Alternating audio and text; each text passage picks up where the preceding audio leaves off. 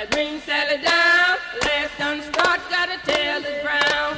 Bring Sally up, that brings Sally down. Last done start, got a tail that's brown. Herzlich willkommen zur zweiten Episode des äh, Fit durch Corona Podcasts. Heute am 2. April 2020. Der eine oder andere von euch hat den Tag sicherlich rot im Kalender markiert, denn ähm, vor ungefähr fünf Stunden hätten wir auf dem Weg nach Mallorca sein sollen, morgens früh um sechs ins Best Swim Center, ins Trainingslager, um dort zehn Tage unter mallorquinischer Sonne unsere Bahn zu ziehen, den Körper zu stählen und auf die kommenden Aufgaben vorzubereiten.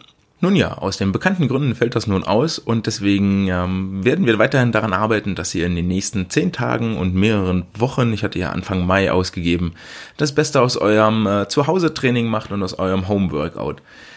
Dabei geht es ja nicht nur darum, dass ihr euch irgendwie zu Hause bewegt, das habe ich ja versucht schon deutlich zu machen, sondern dass ihr das Ganze zielgerichtet macht. Also ich möchte euch ein bisschen ausbilden, beibringen, wie funktioniert Training, was ist zu beachten, ähm, wo, wie trainiert ihr, welche Fertigkeiten überhaupt, also was müsst ihr tun für Schnellkraft, für Maximalkraft, für Kraftausdauer.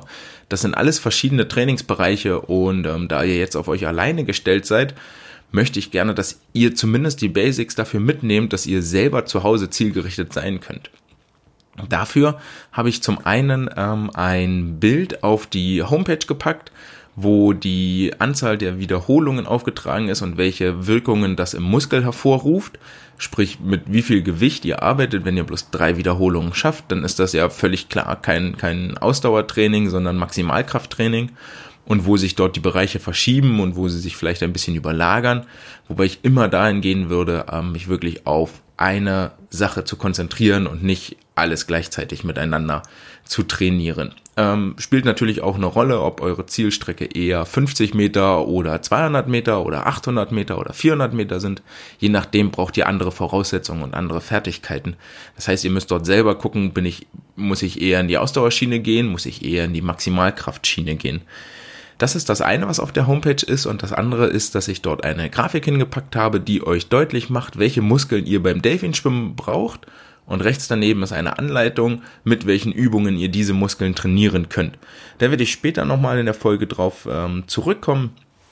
Neben dem, dass wir uns über einige ähm, YouTube-Sachen, einige Home-Workouts mal kurz auseinandersetzen und dann möchte ich euch hinten raus natürlich wie immer noch ein Hörstück des Tages und die Aufgabe des Tages mitgeben.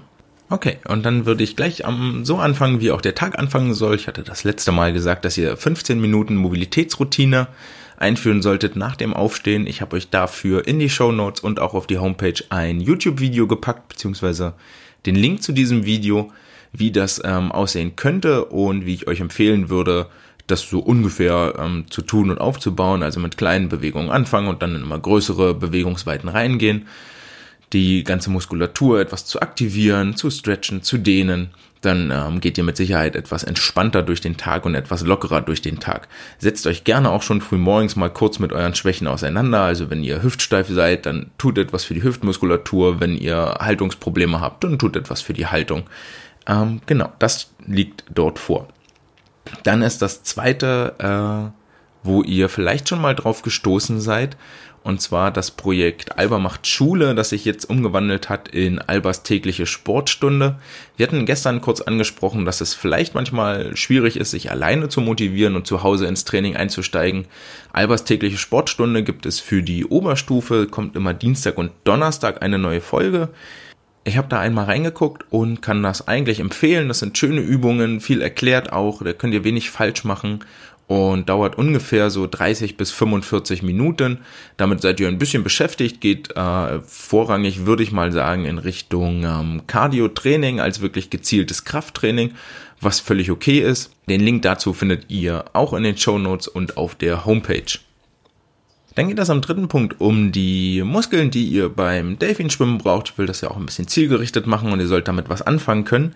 Wenn wir die von oben nach unten abwandern einmal, äh, dann geht das los mit den Trapezmuskeln, das sind die links und rechts am Nacken, die dafür sorgen, dass die Arme explosiv und schnell nach vorne kommen.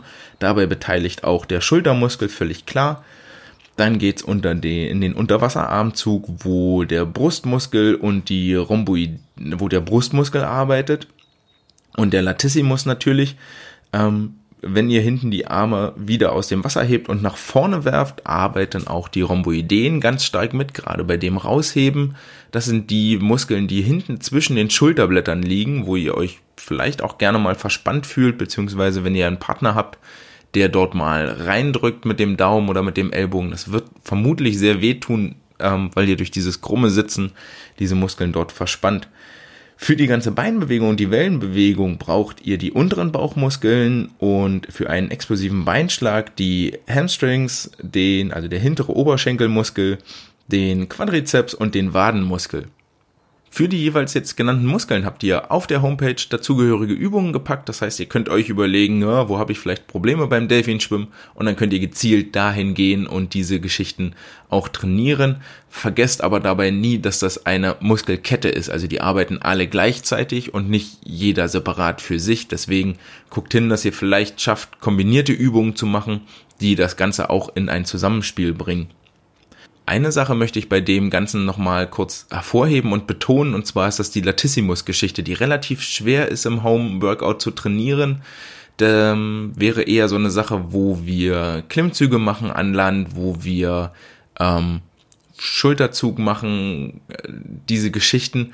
Äh, das sind Dinge, die für den Latissimus arbeiten. Im Großen und Ganzen gibt es vielleicht nur eine Übung tatsächlich, und zwar ist das der Kurzhantelüberzug der den Latissimus trainiert. Der ist ein bisschen tricky. Auch dafür gibt es für euch ähm, zwei YouTube-Videos. Eines äh, erklärt, was dieser Kurzhantelüberzug überhaupt ist und warum das eine Übung für den Rücken ist statt für die Brustmuskulatur.